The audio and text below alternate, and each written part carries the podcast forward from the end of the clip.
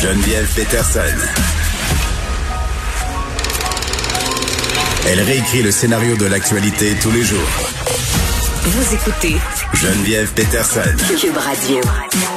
Bon, revenons sur cette bourde, cette échafourée. Euh, bon, choisissons le mot qui nous convient. Monsieur Legault, là, qui s'est un peu mis le pied dans la bouche en disant que ça commençait à 500 dollars euh, habiter à Montréal, le ses propos en disant qu'il parlait plutôt euh, de la partie d'un étudiant, c'est-à-dire un étudiant qui partagerait son appartement avec d'autres euh, personnes. Mais ça a déclenché quand même une discussion à une échelle plus grande parce qu'on le sait, là, depuis quelques semaines, on se parlait des prix du logement à Montréal, de la crise éventuelle du logement est-ce que c'est, est-ce qu'on est vraiment dans une crise du logement? Est-ce que c'est une fiction ou une réalité? On va en parler avec Philippe Hurtaud, qui est chercheur à l'Institut de recherche et d'information socio-économique, l'IRIS, pour les intimes. Monsieur Hurtaud, bonjour. Bonjour. Bon, loyer à 500 dollars, c'est très très drôle parce que sur les médias sociaux, tout le monde parle du loyer qu'il payait 500 dollars en 1993. Donc, Monsieur Legault a l'air un peu euh, déconnecté. Est-ce qu'on peut, euh, en partant, le se dire le, combien en moyenne ça coûte à Montréal pour se loger? C'est quoi le prix moyen d'un logement? Ben, en moyenne, c'est très simple. Selon les données les plus récentes, là, euh, compilées, on est à 903 dollars pour un loyer à deux chambres. Donc, évidemment, on n'est pas du tout au, aux 500 dollars que, que, mentionnait euh, M. Legault. Puis en plus, ce qu'il faut rappeler aussi, mais deux chambres, c'est un 4,5, M. Hurtaud. Oui, c'est un 4,5, oui, c'est ça, exactement. 900 dollars pour un 4,5. Et ça, c'est les données publiées en octobre. C'est ça, excusez. Pendant le printemps puis pendant l'été. Excusez, mais c'est parce que des 4,5 à 900 moi, j'ai j'en vois plus bien ben en ce moment là.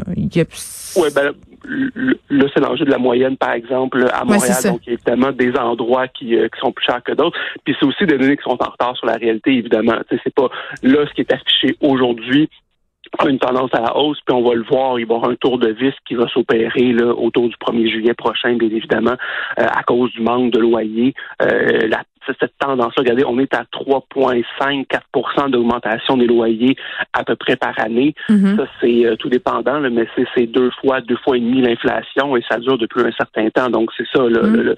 la déconnexion là, que les gens, bon, on a ri un peu évidemment, mais plus sérieusement, euh, ce qui, ce, qui, ce qui reflète un peu plus large, c'est simplement la réponse de M. Legault. C'est la réponse, on, on dirait, du gouvernement présentement en général.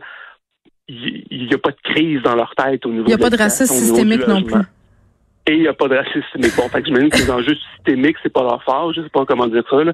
Euh, mais, mais, mais là, c'est que les données, elles, regardez, on, euh, quand on regarde les données juste d'évolution des loyers, là, de l'an 2000 à aujourd'hui, ça augmente systématiquement au-delà de l'inflation. Donc, c'est les catégories de locataires qui sont systématiquement désavantagés dans le jeu de négociation avec les propriétaires. Euh, il, il a évidemment ne pas tenir compte de cette réalité, c'est un peu particulier quand même. Oui, puis bon, moi je comment je pourrais dire bien ça? Ma position est assez nuancée là, sur le logement, c'est-à-dire que je comprends les arguments des propriétaires, puis je comprends les arguments euh, des locataires, puis juste pour un total disclaimer là, je suis locataire moi-même. Donc juste le dire. Euh, puis tu sais, euh, souvent j'invitais la Corpic ici Anne Brouillette, euh, mhm. puis je trouve que monsieur Brouillette apporte quand même souvent des arguments qui sont nuancés parce que c'est vrai que des deux côtés euh, parfois on a de la misère un peu à, comprendre la réalité de l'autre, puis c'est normal. C'est, on est aux deux aux deux côtés du spectre. Mais là, euh, ce matin, ils m'ont envoyé un communiqué, la Corpic, ça m'a un peu jeté en bas de ma chaise, euh, puis ça va un peu dans le sens de ce que le gouvernement, le go avance, de dire qu'on est en train d'inventer une crise du logement. on va même jusqu'à sous-entendre, mais de façon vraiment explicite, là, c'est pas tellement sous-entendu, que la mairesse Plante a inventé cette crise-là, qu'on s'en sert en quelque sorte comme levier politique. Et là, on nous présente des chiffres. On nous dit qu'il n'y a pas de pénurie de logements à Montréal pour l'instant. Ça, c'est un extrait du communiqué. Euh, le marché est serré dans plusieurs régions, mais pas à Montréal. C'est même mieux que l'an dernier. En cette deuxième moitié d'avril, le taux d'inoccupation est sous 1% dans toutes les régions sauf deux, Québec et l'île de Montréal, où on serait à 4,7% euh, un, comment on interprète ces données-là? Et deux, pourquoi malgré tout ça, les loyers augmentent? Ben, c'est ça qui est un peu intéressant. Hein. Quand je ben, c'est un peu intéressant, oui. mais depuis 2000, ça augmente les, loyers augmentent plus vite que l'inflation, ce qui est le fun. Euh, plus vraiment parce que ça va dans le sens de ce que la, la Corpic dit, mais peut-être pas euh, pour les, le, les faits qu'ils veulent euh, qu'ils ont derrière la tête. Euh, c'est indépendamment. Ce qu'on appelle le taux d'une occupation, c'est ce qu'on calcule les loyers disponibles, ce qui, ce qui va, ce qui me donne une idée, est-ce qu'il y a assez ou pas assez de, de loyers disponibles sur le marché? Puis normalement, on constate qu'autour de 3 de taux d'occupation, ce marché en équilibre et en bas de 3 ce marché en situation de pénurie. Mm-hmm. Ce qui est vraiment particulier dans le cas du logement, du logement à Montréal, c'est que indépendamment de l'état de pénurie ou pas, les loyers augmentent toujours plus vite quand même. C'est ça qui est euh, euh, euh que, que, que, les réactions autour du taux d'occupation là que vous me dites euh, de la Corpic ils n'ont pas tort au niveau des chiffres, mais manifestement, le jeu de l'offre et la demande semble pas fonctionner à avantage, en fait, semble pas fonctionner comme jeu équilibré. C'est-à-dire, en situation de pénurie, évidemment, c'est à l'avantage des propriétaires. Et quand c'est au-delà du 3% ça, ça devrait être à l'avantage des locataires parce qu'il y a plus de loyers disponibles, donc on, on, peut plus ben, attendez. loyer. Puis à la fin, c'est censé s'équilibrer. Mais ça, ça, ça le fait pas pour l'instant. mais surtout, on parle euh, aussi, je pense, des loyers inoccupés qui sont utilisés à d'autres fins que des fins locatives. Là. Le nombre de logements à Montréal qui sont disponibles, mais qui sont disponibles pour faire du Airbnb. Parce que ça aussi, ça fait partie du problème. Oui, ça fait partie du problème. Surtout tout ça, c'est évidemment c'est un, un, enjeu plutôt dans les quartiers centraux. C'est pas c'est pas c'est pas, c'est pas à la pointe de l'île, admettons que c'est c'est la, la, première réalité. Mais tu sais, dans les quartiers, dans, le plateau Mont-Royal, dans Rosemont, dans Verdun, ça effectivement, ça retire euh, des euh, des, euh, des logements du marché et ça on les considère comme disponibles au plan statistique. Ben, ça. Mais plus encore, évidemment, ça, ça aussi, au-delà de l'enjeu de la disponibilité ou de la non-disponibilité puis des statistiques, si moi, comme propriétaire, je fais plus d'argent en louant sur Airbnb qu'en louant, ben ça se peut que le propriétaire à côté, qui lui continue de louer, ça va l'inciter à augmenter son prix du loyer. C'est pour ça que, indépendamment des taux d'occupation, les loyers augmentent plus vite malgré tout parce qu'il y a des pressions à la hausse dans la, structure, disons, du marché à cause d'Airbnb, à cause, euh, disons, de la, de la surenchère, de la construction de l'offre en termes de condos, qui ça aussi fait augmenter la valeur foncière, fait augmenter le, le, le, la volonté des, euh, des propriétaires d'augmenter leur loyer. Donc, à la fin, il n'y a pas de moment de rééquilibrage du marché où, après une période, par exemple, de pénurie, les loyers augmentent vite. OK, c'est désagréable, mais là, on tombe en situation d'excédent de, logement, donc ça peut calmer le marché. Il n'y a pas ce moment-là qui survient depuis euh, ben, depuis maintenant 20 ans. Donc, dire que c'est une crise créée par euh, par Mme Plante, ça, euh, avec tout le respect que j'ai pour Mme Plante, je ne crois pas qu'elle ait ce pouvoir-là. Philippe Purto, euh, il y a des, y a un truc euh, qui me préoccupe à chaque fois qu'on parle de la crise du logement, du coût des loyers. Puis je veux dire là, euh, moi je les comprends les propriétaires si ont le choix de de prendre des gens qui sont plus solvables, qui sont moins dans la précarité, d'augmenter leur loyer parce qu'ils veulent rentrer dans leurs affaires. C'est humain là. Tu sais, je veux mhm. dire, ce sont les propriétaires.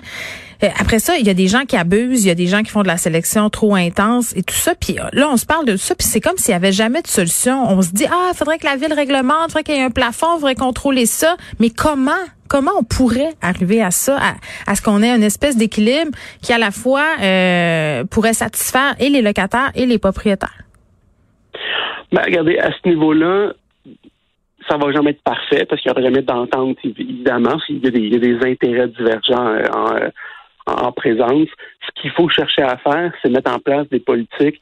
Euh, par exemple, c'est un peu mais on l'oublie, mais construire massivement des logements sociaux, construire massivement des logements sociaux pour que justement que les personnes qui ont plus de la misère à, à, à se loger, qui sont moins solvables, que les propriétaires veulent moins, que ces gens-là aient des loyers à la hauteur de leurs moyens. Un, ça répond à un besoin humain. Tu sais, se loger, c'est pas un bien de consommation comme un autre, quand même. C'est un, un, un, besoin fondamental. Pas mal dans le top de la pyramide de Maslow c'est pas mal dans le top. Puis là, ben, répondre à leurs besoins. Puis en faisant ça, ça vient aussi calmer le jeu. Ça l'enlève des gens sur le marché locatif. Donc, toute cette, surchauffe-là, ça vient la calmer en même temps. Fait on, atteint deux objectifs. Donner un, un logement abordable à des gens qui en ont besoin. Ça vient calmer. OK. Mais la classe moyenne aussi. La classe moyenne aussi, puis capable de se loger à Montréal. Ben, précisément ça. Si, calmer la frénésie du marché financier, c'est sûrement la seule façon qu'on a pour calmer les, la, tendance à la hausse des euh, des coûts d'habitation. Donc, quand je dis ça vient aider les gens qui sont le plus dans le besoin, ça vient aussi calmer le marché. Et là, cette tendance-là d'augmentation des loyers année après année au-delà de l'inflation, on peut être capable de l'inverser avec aussi, évidemment, euh, ben là, ça, c'est une approche plus punitive, mais euh, sévère contre les gens qui utilisent leur, leur, leur, loyer locatif à des fins autres, c'est-à-dire par Airbnb. Mais les gens qui flippent sans arrêt aussi, là, comment de personnes, moi j'ai vu acheter un duplex, le rénover, habiter dedans un an, en racheter un autre, le flipper, pour tout ça pour pas payer l'impôt au bout du compte. Tu sais, à un moment donné, le fils va falloir qu'il mette ses culottes aussi, là, parce que ces gens-là sont assez faciles à cibler. Ben, c'est ça. Ben, là, mais quand on fait ça, on tombe dans une approche plus euh, coercitive, ben, plus punitive. Il contourne les règlements fiscaux, euh, il contourne la règle fiscale. Oui, oui, je comprends, mais mais, mais vous parlez tantôt, tu sais, on comprend les propriétaires qui font bon, euh, tu sais, ça va, ça. Ben, il y a une différence entre un propriétaire occupant et un propriétaire qui a quelques immeubles, puis quelqu'un qui veut avoir le plus de portes possible ou faire des flips, advienne que pourra. Moi, pour moi, c'est deux catégories de propriétaires différents. C'est évidemment deux catégories de propriétaires différents, mais ça, on, euh, euh, tu sais, comment dire, ça, ça, ce genre de mesures-là, ça, ça prend un, pouvoir politique, municipal ou provincial, qui va être prêt à se, à se battre politiquement et à dépenser du capital politique sur un enjeu très sensible, la propriété des logements. Donc ça, c'est pas c'est pas si facile que ça. Euh, et, et, et je dis pas au sens pour décourager de le faire, je serais plutôt même favorable à une approche plus coercive et plus mm-hmm. punitive, précisément pour les cas que vous dites. Mais là, des communiqués de presse, comme vous avez reçu de la Corpic, vous allez en recevoir tous les jours, euh, quatre, cinq fois par, ça me fâche. Euh, ça va, ça, ça sera pas simple. Il, il, va y avoir des gens très fâchés, ils vont se faire entendre. Donc, ça va prendre quelqu'un de déterminé de l'autre côté de la table pour assurer que ce genre de réforme-là passe. Mais visiblement, euh, ce sera peut-être pas M. Legault. Philippe Hurtaud, merci, qui est chercheur à l'Institut de recherche et d'information socio-économique.